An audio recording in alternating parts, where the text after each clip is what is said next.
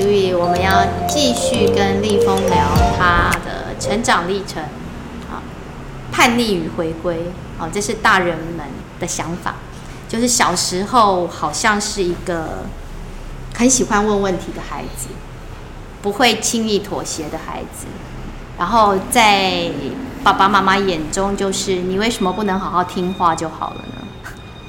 所以可能他们就觉得比较叛逆。是这样吗？应该吧。我印象当中是小时候，他真的跟我差很多岁，所以去到舅舅家的时候，我已经在工作了，那他还是小小孩，所以他真的就会缠着我问问题，然后就是想聊天，就是一个独生子的。非常典型的状态。我之前分享过，我那个独生子学生，他们想要邀同学回家跟他一起玩，他都会说：“哎，我们家有好吃的东西，我们家有好玩的，有 PS Two，有什么什么。” 然后你就看他一直不断的试出力度，就觉得好心疼哦，怎么这么可怜？你小时候有这一段吗？生日啊，因为生日你你就是你是那个我是。国庆日嘛，那这种时候通常就是大家放假，嗯、所以以前可能就是你等于说，如果你是独子，然后跟这样这种家庭背景，可能家人没什么，不太会特别帮你过，就你所想象的那种。啊，在小小小学、幼稚园，大家带乖乖桶啊，然后爸妈准备蛋糕，大家一起帮你唱生日快乐歌，嗯、基本上这种画面就是没有。嗯，父母会准备东西。比方蛋糕，好，或者帮每每全班每个孩子都准备一小袋饼干，对，带去学校，然后让所有的小朋友可以帮他唱生日快乐歌。会会。有，我那时候离开的时候，我真的觉得很不舍。我就是一个共感能力很强的人，所以我强烈感觉到，你就觉得哇，又剩下一个孩子 那种感觉。对，那你小时候你有没有印象当中，你曾经？惹怒过爸爸妈妈或者是老师的事件，多的多的。小时候好像是念那个贵族学校哦，那个维差。国中才去。哦，国中才去。之前每次跟舅妈聊天的时候，我感受到她对你的教育是非常重视的。她真的会一直问我，她会一直想要知道怎么样去。教育去应付这个 问题很多的孩子，那个问题不止在你很很喜欢发问，还有你碰到不合理的事情、不合你的理的事情，对，你是会追根究底，而且你不会轻易妥协。对啊，对，就是不妥协的一代。他们也没当过父母，他们也也会想想着，就是传统的观念，老师就是。比较权威性的，所以当老师说你有问题，那就是你有问题。嗯，比较不会去想说真的吗？就是，或者是真的去听听孩子为什么这样做的理由。嗯，所以那时候你觉得爸爸妈妈从老师那边得到你很难搞的这个想法之后，他并没有来这边跟你求证，然后他们就是试图想要改变你。可能我觉得没不见得跳到那么远，是小时候可能其实你说孩子会很欣然的接受父母，其实本来就不容易。嗯，如果说像我父母亲可能跟我差了快四十岁，嗯，那这样子的年龄差距可能更有你你是会，比如说大家爸爸妈妈在家长会一致摊开，奇怪我爸妈怎么就是长得特别老？然后可能我们家的风气又不会是像，就算你年纪比较大，还是会把自己装扮的漂漂亮亮。相较之下，可能他们认为孩子要穷养，那他们也以身作则。所以相较之下，就是你会觉得当下应该是会觉得啊丢脸。所以其实你就是已经会把父母亲推开了。那所以他们变成能够去观察你的。扣掉他们自己是双双薪都有工作的这种状态下，其实就只剩老师这些人的评价，嗯，所以就会变成自然而然就是很疏离，是，对，嗯，那但是，嗯，孩子的角度会觉得，不会认知到说其实是自己也有推开对方，只会一直觉得为什么我的父母亲跟别人的不一样，不一样，家里面呈现的可能都比较多是不合你意的，嗯，然后也没有人要听你说，但事实上是他们也不知道，就像我刚刚说，他们可能也没有当过爸妈。他们的父母亲那一辈就是这样做，是有些孩子又多的时候，其实每个都听，然后生活就已经有点快过不去了。嗯，其实不太不太有办法，真的是每个孩子的声音都有听到。是，而且我觉得他们已经是比较起来，就是或许他他呈现的做法是这样，可是。我刚刚讲的，他们其实包括说国中，好把你送到私立学校去，他们其实是很着力在你的教育上，只是他还是用以前那种方式，就是我以前那个年代这样子是比较好的，对，所以我也希望你往这个好的方向走，对，所以小时候你感觉是比较寂寞，因为可能身边了解你的大人几乎没有。嗯，独自被丢在一个宇宙里面，所以确实那时候真的，立峰的身上就是透露出一个寂寞小王子的气质。嗯、那你在学校也是有这种感觉吗？有没有碰到比较可以了解你的老师？师长方面应该是不多，嗯，比较长可能会让你因为，嗯，会有感觉的类似就是那种代课老师啊。嗯。因为他们可能就是短短的来，所以他们相较之下，他们可能比较不会被这个体制弄得太僵化，或者已经疲乏了。嗯，所以他们可能还有热情，或年龄也会离你比较近一点。是，对，嗯，所以我我们其实因为所有老师都会老了，就我我觉得年龄就是自己要有意识，就是像我也是后来很。最近十年嘛，很后来才去接触阿德。其实我那时候不太理解，这是我个人的，我的生命风格是这样。我即使就算到现在，或许没有像以前一百趴的热情，我可能也还有五十趴。就是我新的事物，我会想要去知道，好去认识，甚至去追求。对，然后家长就给我的回馈就是，他们会觉得很感动。就是哇，老师到这个年纪还愿意去学这些东西，对，可能对于大多数的人，他们就觉得说，哎，这个年纪老师应该是等退休就好了，怎么还会花自己的时间精力去？对，可是这是我的需求，就像我们上一集一直在提提那个生活生命，对，就算我还剩下十年而已，我这十年我都还在过日子啊，对，我也是要好好的过。我们从前面的。讨论可以知道，立峰是一个觉察力很高的人。那你觉得学校生活带给你的是什么？不同幼稚园、小学、国中、高中应该都不一样。但我觉得，如嗯，如果给他那个，就是因为毕竟是在台北嘛，这样的过程。但具体来说，那整段记忆就是会比较模糊，就类似说像在学生时代，可能有趣的就是跟同学玩嘛，因为毕竟。你说独子，独子重，独子就是会学业上面可能就会用点小聪明，反正能能够表达的呃表现的好就就糊弄过去，嗯，重点都还是跟同学们玩，嗯，所以你的人缘还是不错的，应该，嗯，那是不幸中的大幸，因为有时候常被老师指责的孩子，我们会很担心说他在同才之间的评价。也会不高，就可能我觉得这个世界还是很现实的，就是说你是不是一个面容，你面容长得怎么样？我相信孩子其实都看得懂。嗯，那自然而然就好加在没有长得，就还还算长得可以。你太谦虚了，其实是帅帅的等级。嗯，所以就是你你有时候会去想象，如果对假设另外一个平行时空，我是。嗯我没有现在这样子的，可能大家真的就会这样对我。嗯嗯。对，然后再来就是因为我可能成绩不会太差，嗯，所以变成老师骂老师的，可是至少我不会是在成绩上表现不好的一个孩子，嗯嗯，所以不会太吃亏。嗯，对，就是有适当的把聪明放在想办法活，就是不要被真的被这个体制给吃掉的那个状态。爸爸有他的担心，就是说，哇，这么聪明的孩子，如果走偏了，应该是大伟的。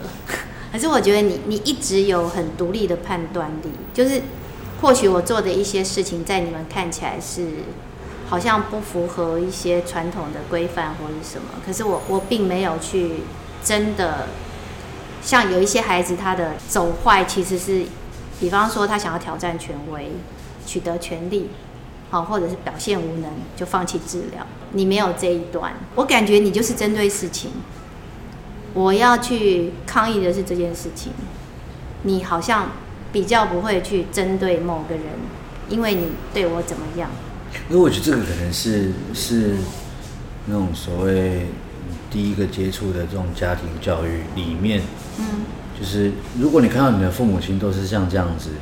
还算奉公守法，嗯，那理论上你就会按照那一个路线走，嗯，要么就是按照路线，要么就是完全跟他背道而驰，嗯，但就是看单单看这个这个这个团体有没有给你过多的压力，如果压力真的大到你无法抗、无法承担，嗯，然后你又没有找到合理的出口，那我就会过去，嗯，但可能我就一直都有适当的把聪明去使用，所以我又找到那个好的出口，是。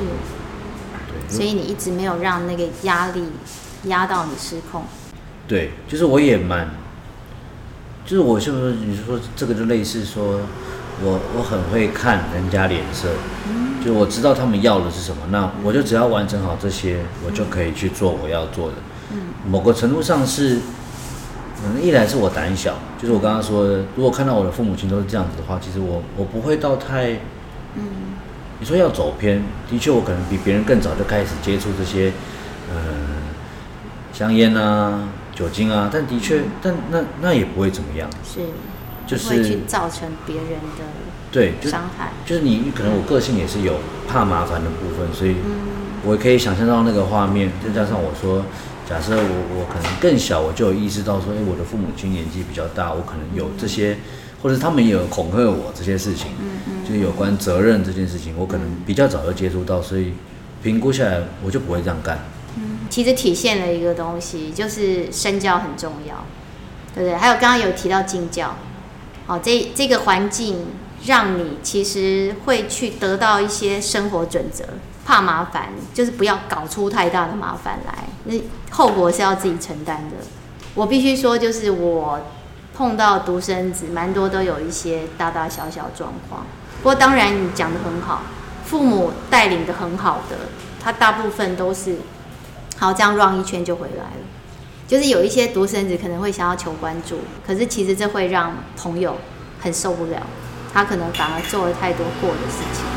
也就在这一方面察言观色这方面，你你反而又很有老二，所以你可能身上有很多我我们讲排行的特质的话，你好像综合了 所有排行的特质，有老二的察言观色，然后老大的领导力，哦，这次表现出来，对，然后还有老幺，哦，我看到你对一些事物其实是不按牌理出牌，就是把创造力用在生活当中的人。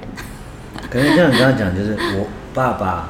爸爸是老幺，是妈妈是老二，哦，类似这种，他不见得是老二，他是老，他是老二老三这边中间排行，中间排行是。然后我又是是最小的孙子，嗯，所以其实就是他只他很像是从这边来的。如果说真有一个背景，一定要找到的话，集大成者，就是多多少少，我觉得如果你是一个观察力敏锐的人。你多多少少都会从当中看到一些你周边的人，好，他处理事情的方式，然后，诶，有什么优点，对你可能就会，当然缺点有时候也会不小心 沾到，就是幸运的，会会觉得这一切都是，的确有五百种可能会走偏，嗯，就是幸运的，不知道为什么，但就是是幸运的。可是我相信，一定都有一些决定的瞬间，你做了一个幸运的选择。那现在后面来看，就是正确的选择。好，比方说，哎，提早抽烟了，那你如果在朋友方面，你没有去做一个慎选，哦，因为一开始有这种胆识的，其实是有各式各样的人，对，他可能胆子大的，他就去做一些比较严重的事情，那你有可能就是跟着进去祸了。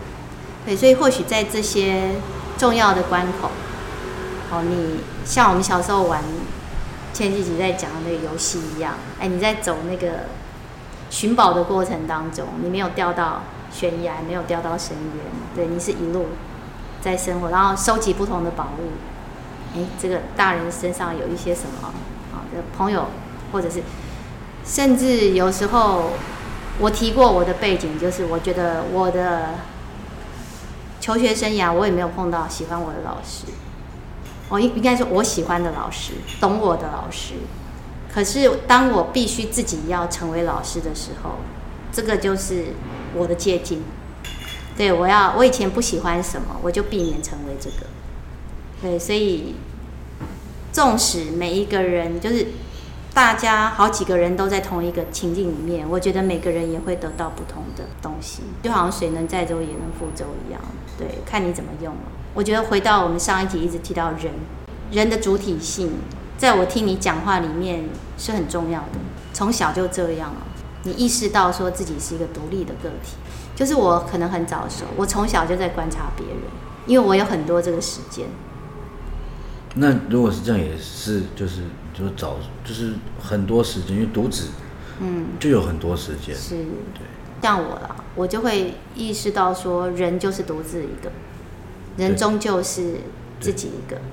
当然，我可能一开始没有那么勇敢，我不像你，你会会去提提出自己的意见。因为我是老二了，那但可能就像你刚才讲说，这些提出意见让好像成为麻烦人物，这或许就是你所我我可能我可能比较像我说胆小的部分，我会从小的地方去去做模拟。如果小的你让我得力了，我可能就会继续往大的越干越大去。那可是很幸运，我现在总归还是幸运，就是我没有到太。顺利，嗯，就是这些过程都持续一直有被再压下来，再压下来。那如果说真要说，还有另外一个，就是我觉得我也是后来回来才感受到，原来我的父母亲有很努力在一直在学习怎么好当好父母。所以舅舅有提到，就是感觉是你出去，好，我们现在要要回到说那个。出走和回归，就是你反而是出去外面工作，那那其实也是一场有到革命吗？就是因为你后来到台南去念大学，念的是企业管理，企业管理，结果你后来做了几年工作之后转的，没有，你完全就没有，就第一份工作。哦，你第一份工作就就走进了那个工地。对，你完全没有想到你要走企业管理这一条路。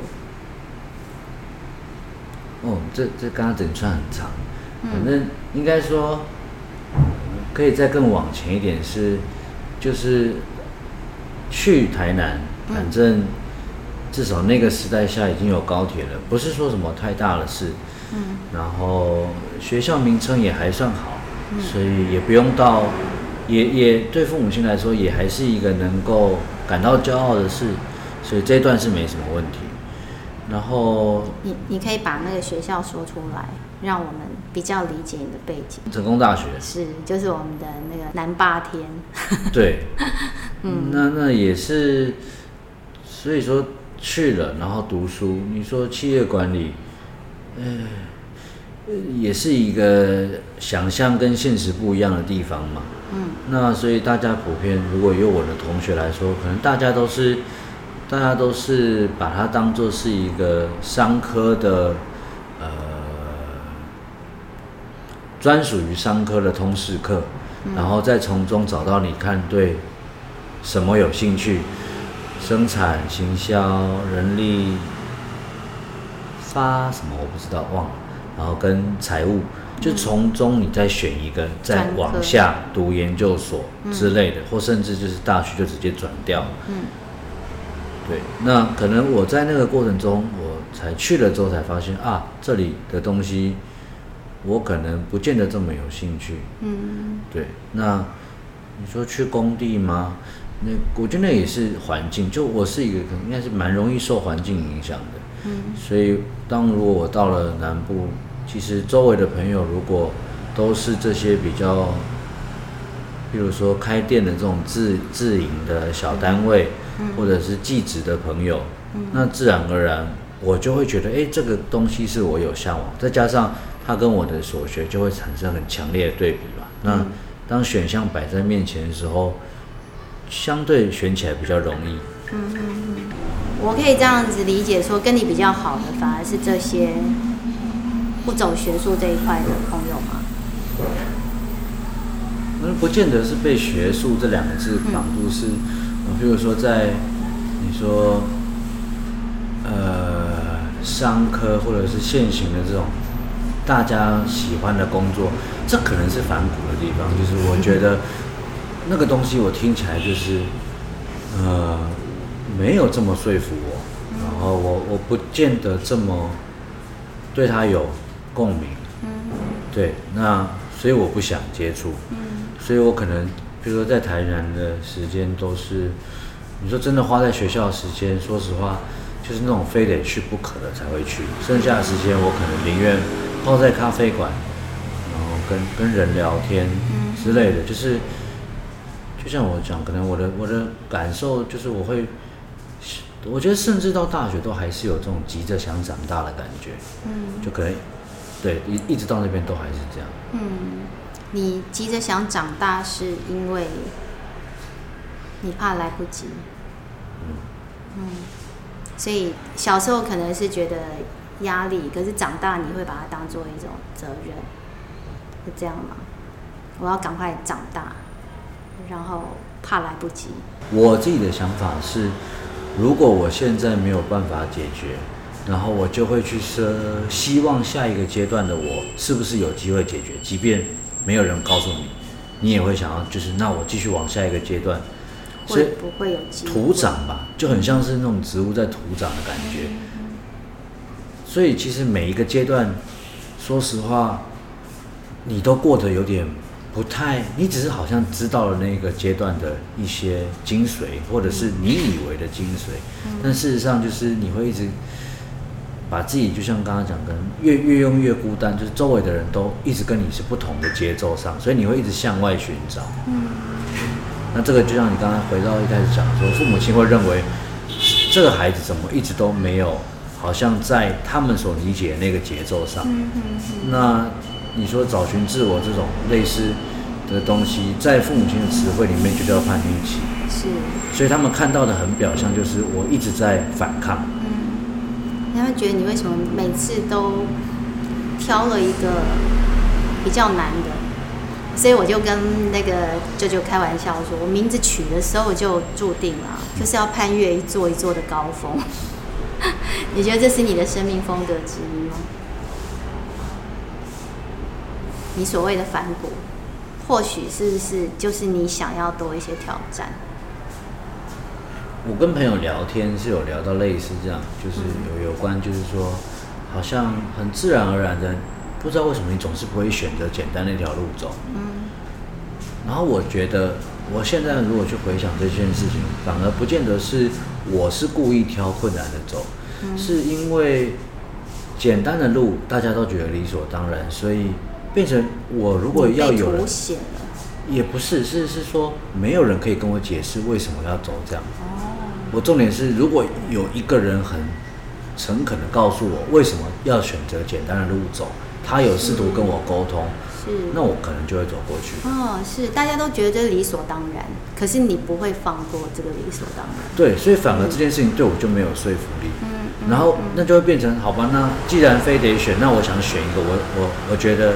不管是有挑战性，或者是跟你们不一样的，那我就会去选的那一个。至少这个东西对于我的体验是，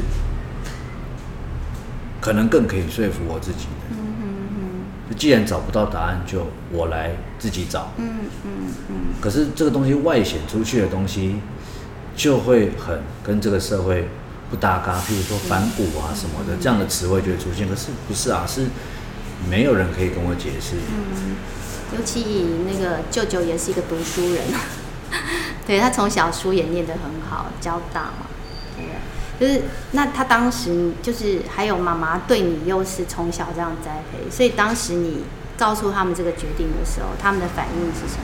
我我也不觉得他们会认同，嗯，但就是当然，如果有一个平行时空，他们当然会希望我再更成为他们所想象的那种人中龙、人中凤一点，嗯，对，因为这个说实话，这个东西不在他们的世界里面，嗯，一个工人可以走到哪里？或者是一个营造的东西，它会是什么样的样貌？就是它是不存在，即值。嗯，对，这是他们可能是他们从小都是奋力想要逃离的地方。嗯，所以他们当下并没有给你任何的反对压力吗？他们很厉害的，应该就是表面的尊重都给的很足。嗯，但是私底下你会知道他们是很担心，然后我说他们不见得是。真的想要表现出这么多的反感。哦，就是他们可能就是会让你感受到有一种底蕴，就是他们没有很支持，嗯，但那个来自于不是不见得是来自于说他们觉得你辜负我，他们不是，是他们的那种不安、不安全感、害怕，嗯，就是你是感受得到的，可是你感受到他们其实在在压抑自己这一块，因为他们想要。有如你从小到大一贯的支持态度这样子，这个社会没有没有，其实没有没有想象中那么多元。嗯，所以其实如果他们每天都看这些包装杂志，其实你也不难想象为什么他们会害怕。是，但就是就像我讲的，如果有人告诉我为什么要好好坐办公室，办公室可以看到什么？然后是好好的听，我我也会提出我的疑问，然后这个人也有试图要好好回应我，嗯、那或许答案就不一样，嗯、但今天就是没有，嗯、对，然后再加上人人应该就是这样嘛，你说耳濡目染之下，周围的东西，或者是对你来说新鲜的东西，至少他跟我以往看到的东西都不一样，那就去试试看。是，那你在工地这两年喜欢吗？蛮好的，嗯，啊，有没有什么等于从头来哈？大学学的那些东西都先放着？其实不会，嗯、呃，你说，哦，技术类的，嗯，专业类的，嗯、那个当然隔行如隔山，是，其实都一定是不一样。但是我觉得，就是教教育应该是希望一个人能够有。逻辑，嗯，思考，嗯，所以在这样的教育体系下，其实你会更多，嗯，逻辑可能就是类似说解决事情的方法，嗯，模式，所以你可能在拆解一个一样都是看不懂的东西的时候，其实你是会比他们还要快一些，因为很多人都是会认为做工的，或者说不能讲。呃，不是说认为是很多去做工的人，他们以前都是从一路被否定到大，所以他们最后选择这个路，因为反正我就是需要钱，然后我在这边我只要愿意做就会有钱。嗯，对，所以比起他们，他们可能是从经验去堆叠的，你可能就会用一点小聪明，去拆解，比如说解题这种事情的方式去拆解，那可能会比他们快一些。嗯，但有没有他们扎实？我觉得。不见得，就是各有各的利弊。嗯，对。感觉你在那个地方有一些观察，有机会的话，感觉可以再再跟我们聊那个，就是可能我们比较无法理解的世界，然后也帮助家长。哦，当你的孩子提出这一个大反转的时候，不要太焦虑。那其实不一定是一个。我们讲啦，真的好走的路有好走的畅快，可是难走的路有难走的美丽风景，它都会是不同的样态。就是讲，刚刚一直讲平行时空，然后你你做出选择的时候，就生出了不同的平行时空。真的时间也晚，用了立峰这么久的时间，可是我很高兴看到我的表弟成长为一个能够解决问题，然后能够好好过生活的人。尤其我们今天来这边录外景，虽然看不到，然后大家都会一直听到一些背景音，对，就辛苦大家了。我觉得今天下午的对谈对我而言有很多的启发，我相信每个人在听不同的故事，或是不同的角度的时候，都会有这样子的思想的高峰经验。这不是我的世代了，对，所以我可以听到一些不同世代的声音。那可是同时又很亲切，因为你关注的很多东西都是我也在关注的。非常感谢你，好，要放你休息了。我先提出一个邀请，听众朋友应该也会很好奇，你下一个职场还是回到工地吗？或者是其他地方？好，那时候我们再来聊，好不好？好，好，谢谢你，好，晚安。你从午安说到晚安，拜拜。